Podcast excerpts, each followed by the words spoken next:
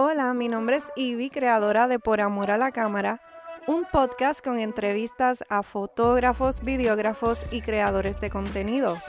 En el episodio de hoy hablo con Yamaris, la creadora del blog y la cuenta de Instagram Una Utuadeña, en donde comparte fotos hermosas que documentan su experiencia como extranjera.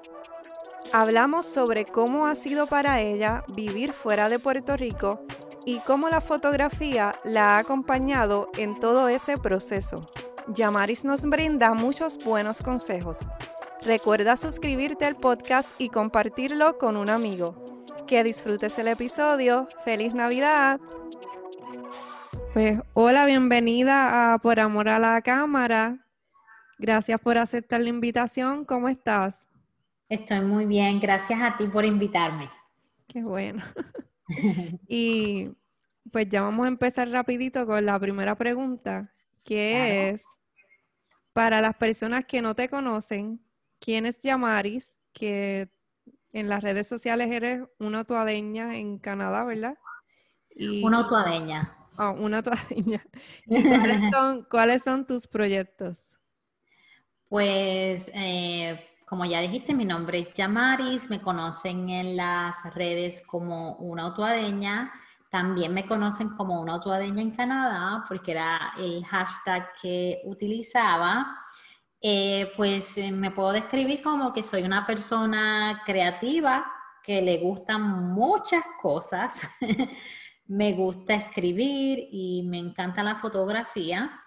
Eh, actualmente tengo un blog que se llama unautoadeña.com. Casi no escribo en él, pero lo tengo por allí. De vez en cuando pues escribo algo.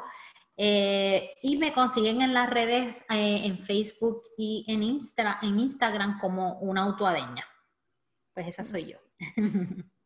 y también eres, bueno, ahora eres maestra también, ¿verdad?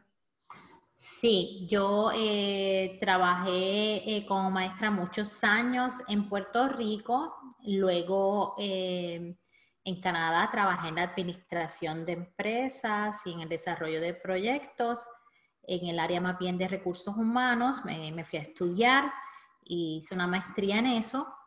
Y hace unos meses me mudé a los Estados Unidos nuevamente y estoy aquí de maestra, una vez más en el magisterio. Y vi que estabas compartiendo que ya los estudiantes allá eh, van, están en la escuela, ¿verdad? Sí, en donde yo vivo, eh, yo vivo en Texas, eh, en un, el town se llama Forward, y aquí los estudiantes van a la escuela, unos y otros se quedan en la casa. Así que las maestras tienen que, lo mismo que tú le estás enseñando en el salón, al mismo tiempo se lo tienes que enseñar a los que están en la casa por la computadora. Wow. Es súper complicado, súper agotador, este, pero por lo menos el distrito donde yo trabajo ha hecho todo lo posible para poder darles eh, un Chromebook a cada estudiante. Entonces, por lo menos lo que yo hago es que ellos llegan al salón, se sientan y yo les digo, abre el Chromebook y join the meeting. Tienen que entrar al Google Classroom como un Zoom y lo mismo que les doy a los que están en la casa, entonces ellos lo ven desde el salón. Que mm. por lo menos así lo estoy haciendo porque iba a ser muy agotador yo pararme en la pizarra y que ellos me vieran, era muy agotador. No está fácil para los maestros y los estudiantes. Pues además de que, las clases son súper largas, son de 90 minutos, es horrible. Ajá, sigue. Y siguiendo con, con lo del tema de las cámaras, ¿cuándo fue que comenzó tu amor por las cámaras? Mira, mi amor por las cámaras comenzó desde niña. Yo eh, tengo, oh, tengo cuatro hermanas, pero nos criamos juntas, eh, eh, somos cinco, pero nos criamos juntas cuatro. Y pues tengo eh, una de mis hermanas mayores, ella comenzó a trabajar en un lugar de, de, fotografía hace muchos años, yo tendría como 11 años, 12. Y como toda hermana pequeña que quiere imitar todo lo que hace la hermana grande, eh, yo veía que ella tenía como que esa pasión y, ella tenía cámara y a mí me nació ese, ese amor al verla a ella, que también tiene un amor por la fotografía increíble tiene mucho talento. Eh, y yo quería hacer todo lo que mi hermana hiciera, of course. Así que, eh, pues a, través de ella fue que le gané este amor a la fotografía desde niña. ¿Y qué consejos? No, esa no es la pregunta, es que cómo aprendiste sobre fotografía. Pues mira, casi todo lo que sé de fotografía, pues lo aprendí en, la marcha, lo aprendí sola. Yo no fui a la escuela de comunicaciones, con mucha gente que va a la escuela de comunicaciones que tienen la clase de fotografía o de videografía. Este, no, yo no, nunca he tomado una, una clase formal. Así que lo aprendí todo eh, eh, por mí misma, lo aprendí con YouTube, porque en YouTube se aprende absolutamente de todo. Eh, una vez compré un curso, el año pasado fue, en doméstica.com. Nunca lo he terminado, nunca te saco tiempo para entrar pero las primeras clasecitas que tomé, este, pues me estaban gustando, pero no eran cosas que ya yo no, que yo no sepa. Pero poco a poco quiero terminarlo, definitivamente, porque quiero conocer, hay tantas cosas de las fotografías que yo no sé, que quiero conocer, que quiero aprender, sobre todo en equipos. Quiero tener un mejor equipo, eh, unas mejores luces, todas esas cosas que los profesionales eh, pueden compartir con uno. ¿Y qué consejos tú me puedes dar que te han ayudado a aprender más rápido? Pues mira, eh, obviamente esto suena cliché, pero es la verdad, la práctica. Tienes que practicar, practicar, practicar. Eh, y otra, otra cosa que es bien importante que a veces no se menciona es que tienes que aprender a observar las fotografías de otros fotógrafos.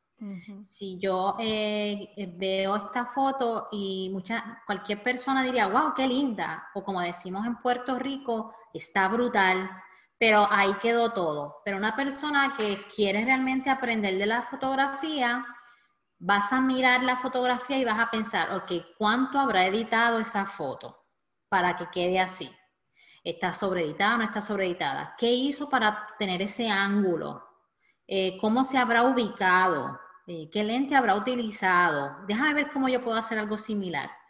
Así que yo creo que observar las fotos de otras personas siempre me, ha ayudado mucho y es un consejo que le puedo dar a, pues a, las personas que quieran aprender de fotografía. Y este, mucha gente habla de la luz sí, hay que, hay que tener conciencia de la luz, pero también, en mi caso, hay que tener conciencia de los ángulos. A mí me encanta mucho tomar fotos de la naturaleza y, yo lo que busco es un ángulo distinto, porque la misma flor que tú viste la vi yo, pero tu foto quedó diferente, ¿verdad? Porque en fotografía eh, algo que la gente tiene que tener en eh, conciencia es que tú tienes que moverte. Tú no puedes eh, pretender sacar una foto así y ya. Si es necesario acostarse en el piso, tú te acuestas en el piso y sacas la foto, ¿verdad? Este, así que esos serían los consejos que te podría dar para las personas que quieren aprender más rápido. Sí, es un, consejo muy, muy bueno ese de observar porque yo me quedo mirando también cuando tú vas aprendiendo. Sí. miras las fotos que tú sacabas antes y tú decías, ay Dios mío, pero que esa foto que para mí antes era linda, ahora la veo y le encuentro un montón de errores o, como que lo hubiese hecho mejor.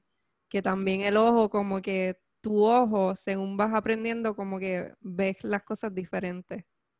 A mí me, ha pasado eso y otra cosa que me pasó eh, cuando comencé el año pasado a tomar ese cursito, eh, que nunca lo terminé, eh, me pasó que sentí que todas mis fotos, la calidad de las fotos estaba peor.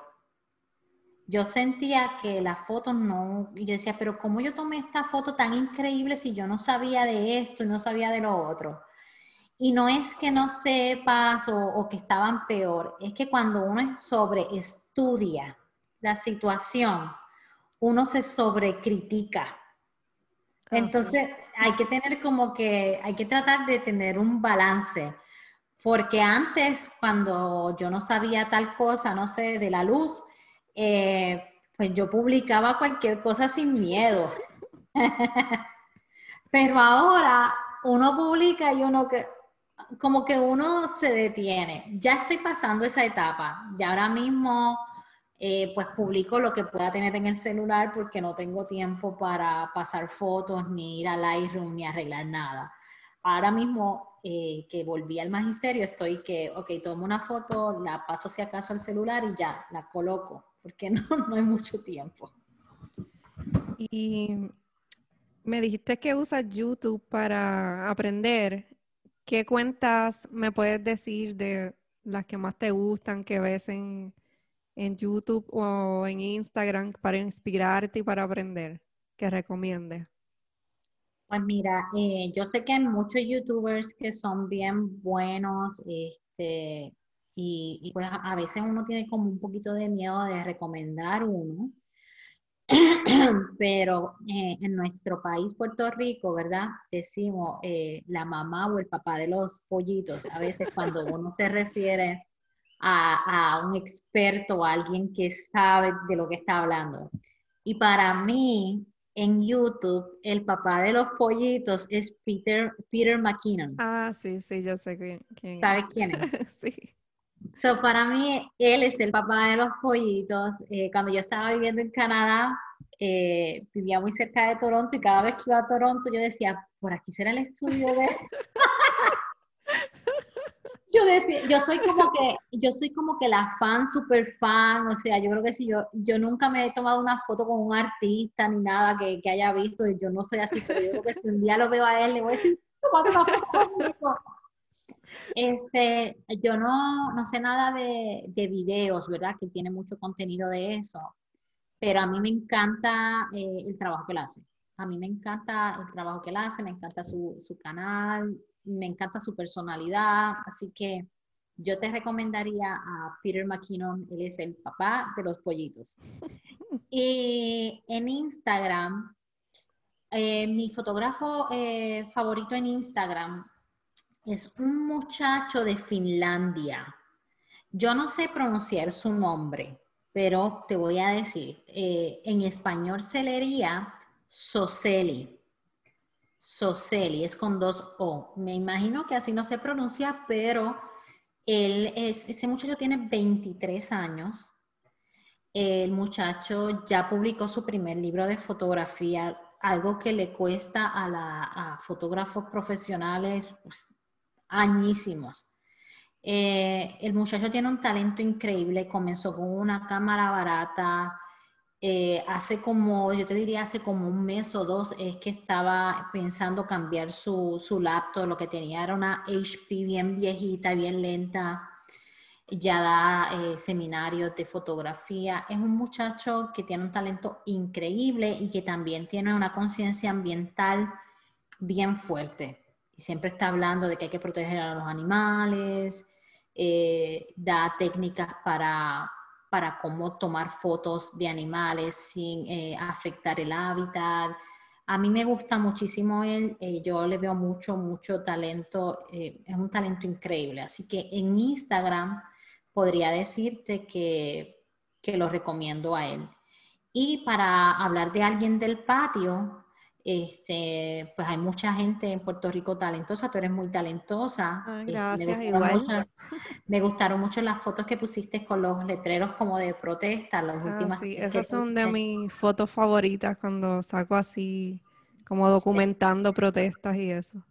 Sí, se ve bien, bien journal, bien ah, de periodismo. Eh, em, eh, recomendaría tu perfil y en cuanto a alguien más del patio, obviamente tengo que recomendar a Fernando. Fernando, al apellido de él es Samalot. sí, yo lo sigo también. él es muy bueno en cuanto a, capturar la esencia de las personas cuando está haciendo portrait y para landscape. Eh, él es buenísimo. Y fotógrafo de boda también del patio, hay dos que me gustan mucho. Una es una muchacha que se llama Camille, Camille Font. Ah, sí, sí. No sé quién. Y el otro del patio se llama José Ruiz. Esos dos, José Ruiz y, y Camille Font, en cuanto a bodas que son de Puerto Rico, pues esos serían así como que los fotógrafos que recomendaría. Y tu página que está brutal para mí. a mí me encanta ver la, la, naturaleza, todos los pajaritos. Es bien, uno siente paz cuando entra. Gracias. Sabes que esa es una de mis intenciones, que la gente sienta paz. Eh, la página, pues le tengo que dar amor, le tengo que, dar amor porque realmente tengo tantas y tantas fotos que nunca he publicado que, son bonitas y yo sé que mucha gente eh, le, gustaría. Pero ahora que cambié de escenario, eh, pues buscar otro lugar donde pueda tomar fotos. ya encontré un lugar, ya encontré un lugar que me gusta bastante, pero poco a poco pero me, alegra que te guste mi página.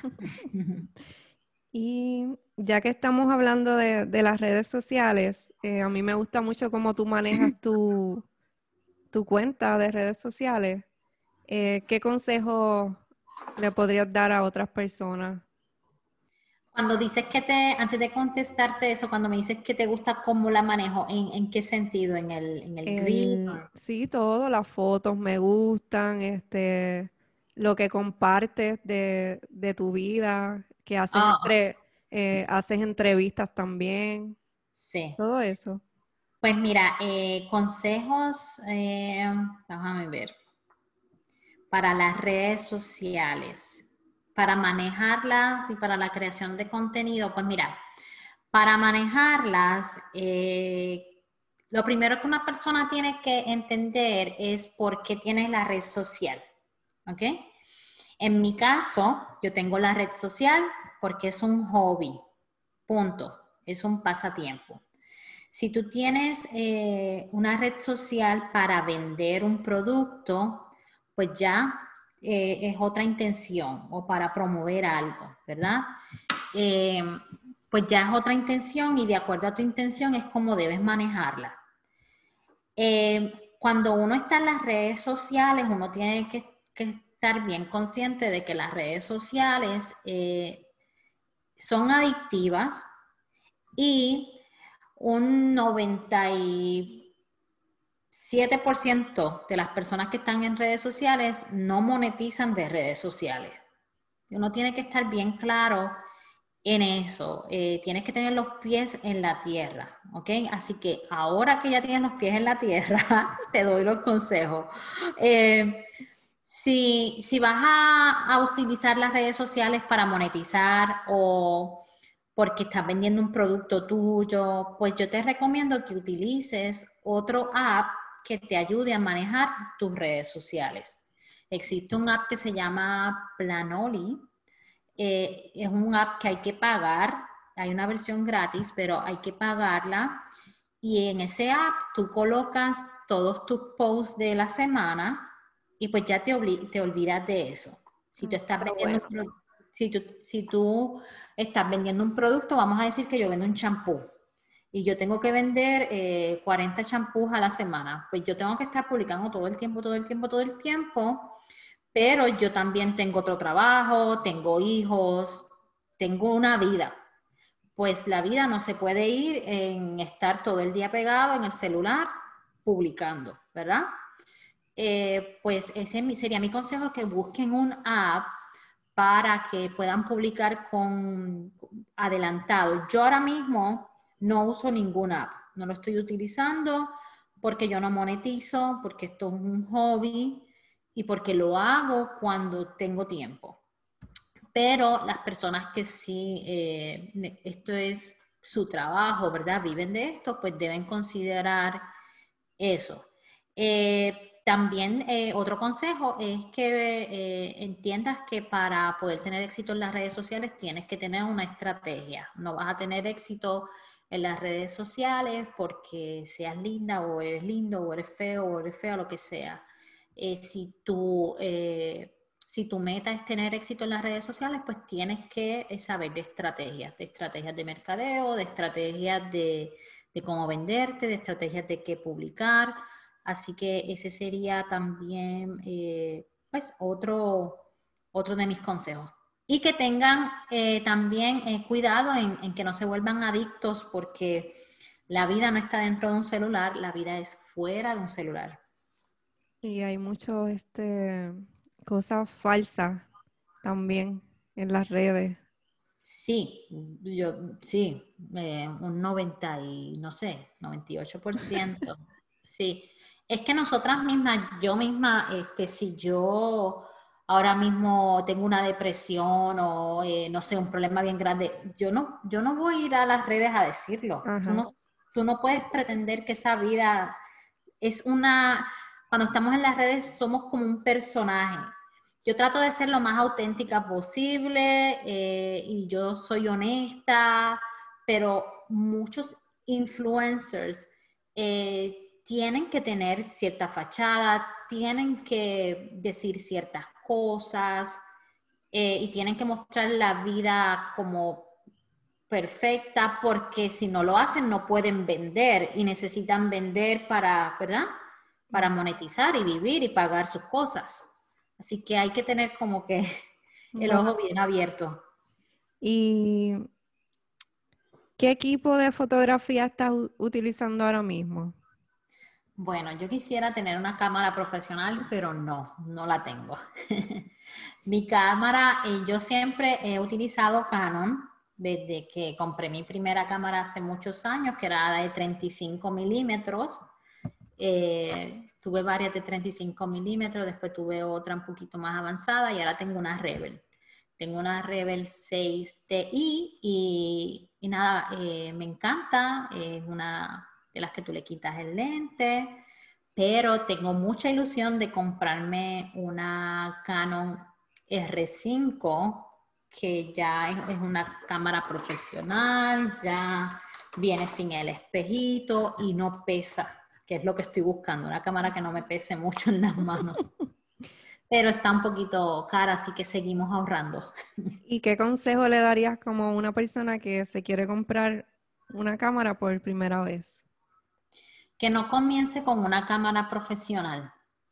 Eh, ese es el consejo, porque las cámaras profesionales son complicadas y te vas a desanimar o vas a oprimir un botón y no sabes y vas a pensar que, a lo mejor si la apagas o la enciendes, a veces no, se, no, no vuelve al reset y sacas fotos y te salen muy oscuras y no sabes por qué.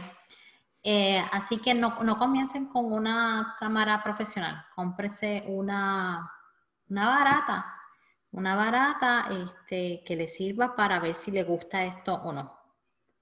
Y ahora estás viviendo en, Texas, ¿verdad? Sí. Pero antes tú vivías en Canadá. En Canadá, sí, hace cinco meses me mudé. ¿Cuáles eran tus lugares favoritos de, de sacar fotos allá?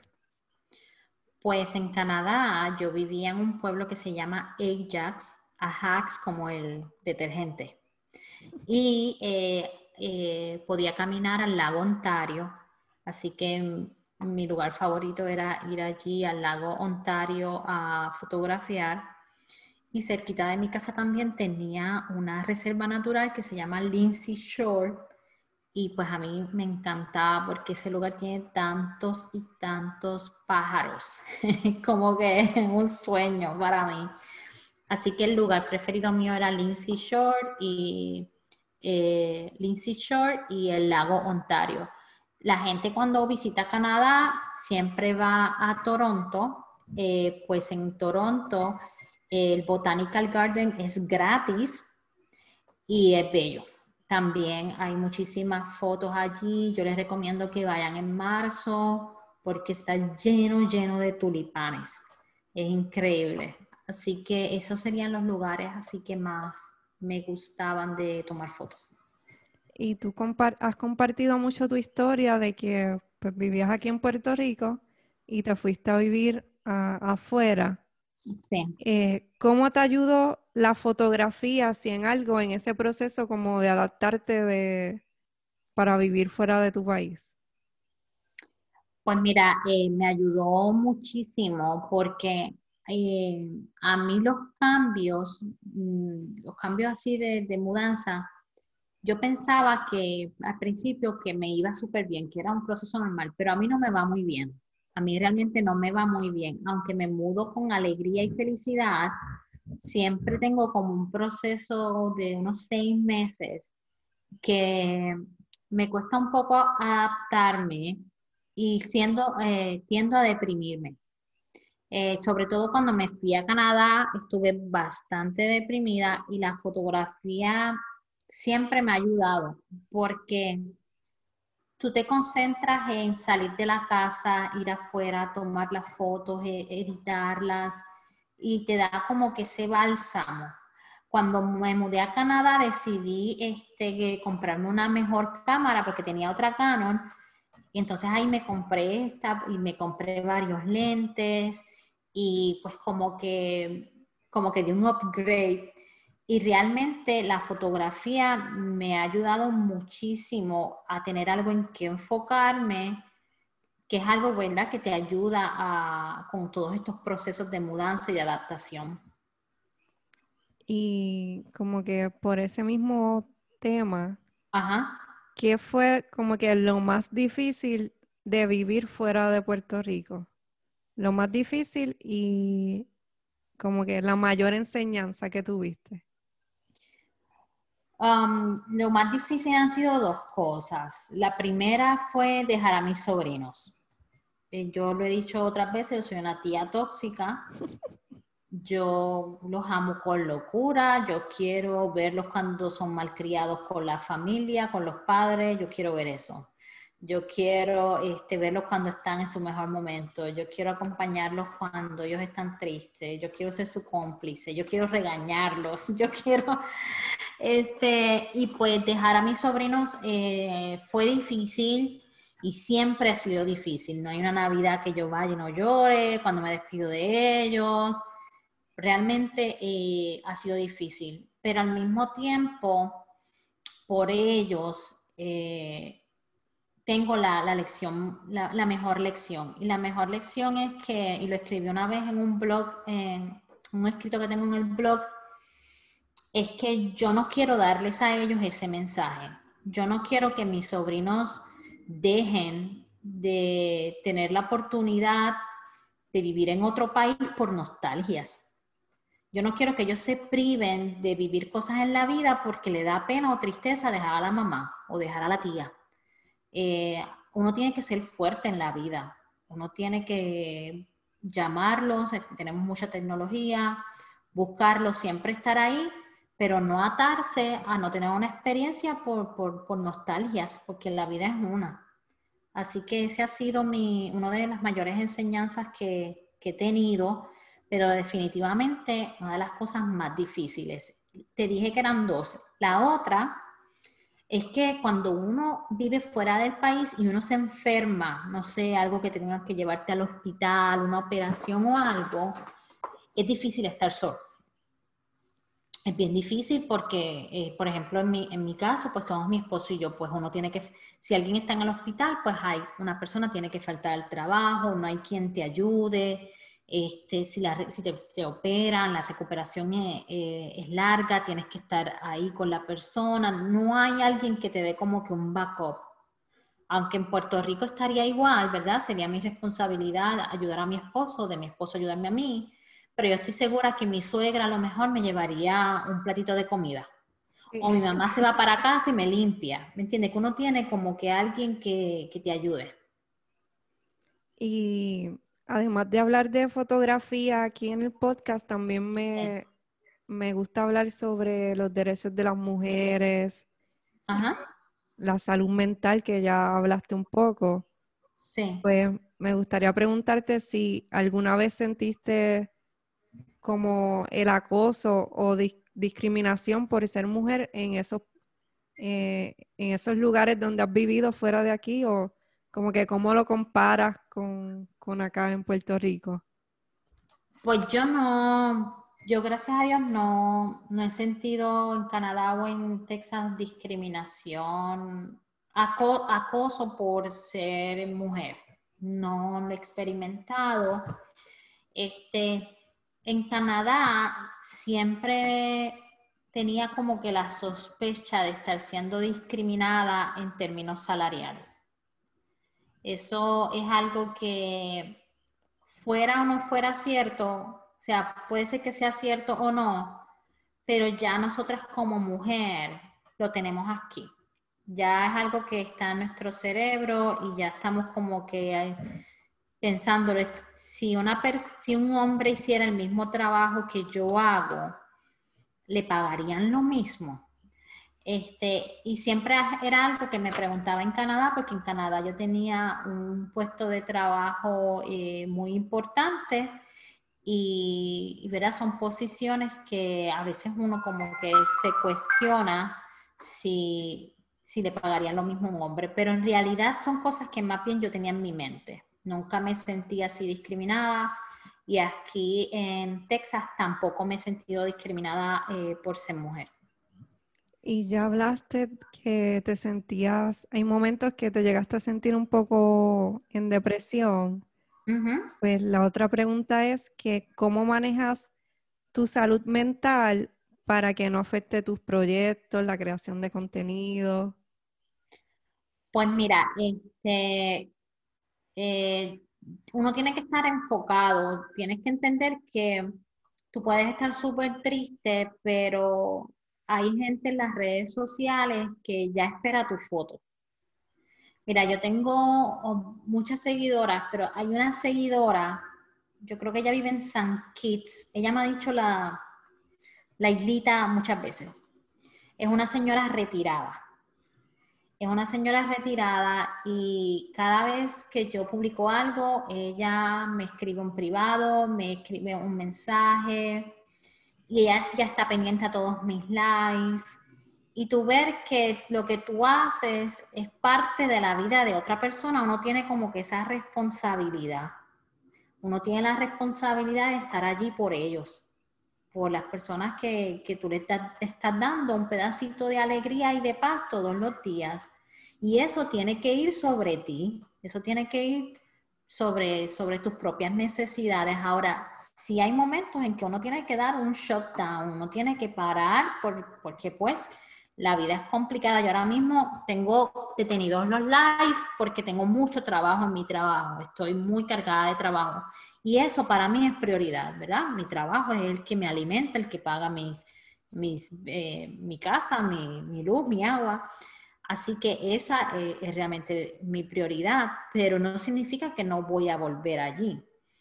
Así que tenemos que tener en cuenta eso. Y para trabajar la salud mental, las veces que me siento triste, eh, por lo menos lo que yo hago y lo que yo recomiendo es que hablen. No se queden con eso. Mire, eh, en mi caso yo tengo eh, muchas amigas, pero tengo una amiga que es como mi hermana que vive en Puerto Rico y ella tiene la capacidad de escucharme y a veces uno se victimiza, a veces uno se victimiza y ella tiene la capacidad de identificar cuando yo me estoy victimizando y me dice, no, mija, ubícate, ubícate, hazme el favor, haz esto pero también tiene la capacidad de saber cuando realmente es que necesito y pues la llamo, la llamo a ella, le cuento y ella me identifica. Y también tengo otra amiga que vive aquí en los Estados Unidos y ella eh, trabaja en la misma compañía donde trabaja mi esposo. Y ellos en esa compañía, cada vez que se acaba un proyecto, se mudan. Así que ella sabe que cuando nos toca una mudanza, ella sabe lo difícil que es adaptarse, las muchas gestiones y también ya me conoce, ya sabe que me pongo como que un poco, eh, me da como que mucho estrés. Y hablar con ella que me puede entender de primera mano, porque entiende por los procesos que tenemos que pasar cuando una persona trabaja en esa compañía pues también me ayuda. Así que hablar con alguien es muy importante porque si uno no se queda, si uno se queda con todo eso aquí dentro, uno revienta en algún momento y no lo va a hacer de la mejor manera. Pues, gracias por, por esos consejos. Y para el futuro, ¿que tienes algún un proyecto que quieras compartir, unas metas futuras? Pues mira, este, quiero seguir haciendo mis lives, quiero, eh, quiero también eh, como que darle un giro un poquito a la fotografía. Yo abrí otra cuenta en Instagram eh, porque a mí me encanta tomar fotos de todo, pero no, no lo comparto en mi, en mi perfil de la autoadeña porque, porque ese perfil tiene, tiene una meta y tiene eh, un tema que es la naturaleza. Entonces, pues quiero como que esas fotos que estoy tomando de otras cosas, pues publicarlas en otro lugar y compartirlas. Así que ese, ese podría ser eh, una de las metas que, que tengo. Y el blog, pues realmente en estos momentos estoy tan ocupada que que no sé qué va a pasar con el blog porque no le puedo dedicar tiempo, así que no sé qué haré con él. Ya te contaré. Ya veremos lo que pasa. y ya para terminar, eh, yo siempre le pregunto a las personas sobre el miedo y qué les recomiendas a una persona que no se atreve a hacer lo que la apasiona por el miedo pues yo les recomiendo que si lo que te apasiona no le hace daño a nadie, o sea, tú no vas a lastimar a nadie con lo que te apasiona, nadie va a sufrir, pues que lo hagas, que lo hagas porque eh, solo, solo haciéndolo vas a descubrir si realmente lo amabas o no lo amabas, si te gustaba de verdad o si tienes que moverte a otra cosa. Eh, hay que atreverse a hacer las cosas, solo tenemos una vida la vida es muy corta y ahora con la pandemia sabemos que la vida puede ser muy, muy, muy corta. Y en un abrir y cerrar de ojos podemos estar aquí y mañana no estamos. Así que eh, atrévase a hacer todo lo que usted quiera después que no dañe a nadie. ¿Y tus redes sociales para los que te quieran seguir? Pues eh, mis redes sociales me encuentran en Instagram como una utuadena, sin la ñ porque no me lo permiten. en Facebook es el mismo cuento, sin la ñ, una utuadena. Y mi blog es www.unautuadena.com. Allí me consiguen. Pues gracias por sacar de tu tiempo, que sé que está bien ocupada. No, gracias a ti por invitarme. Te lo agradezco mucho y espero seguir viéndote en las redes con tu fotografía, que me encanta. Gracias, gracias, gracias por invitarme. Es un honor para mí estar aquí. Ok, pues bye. Bye, cuídate.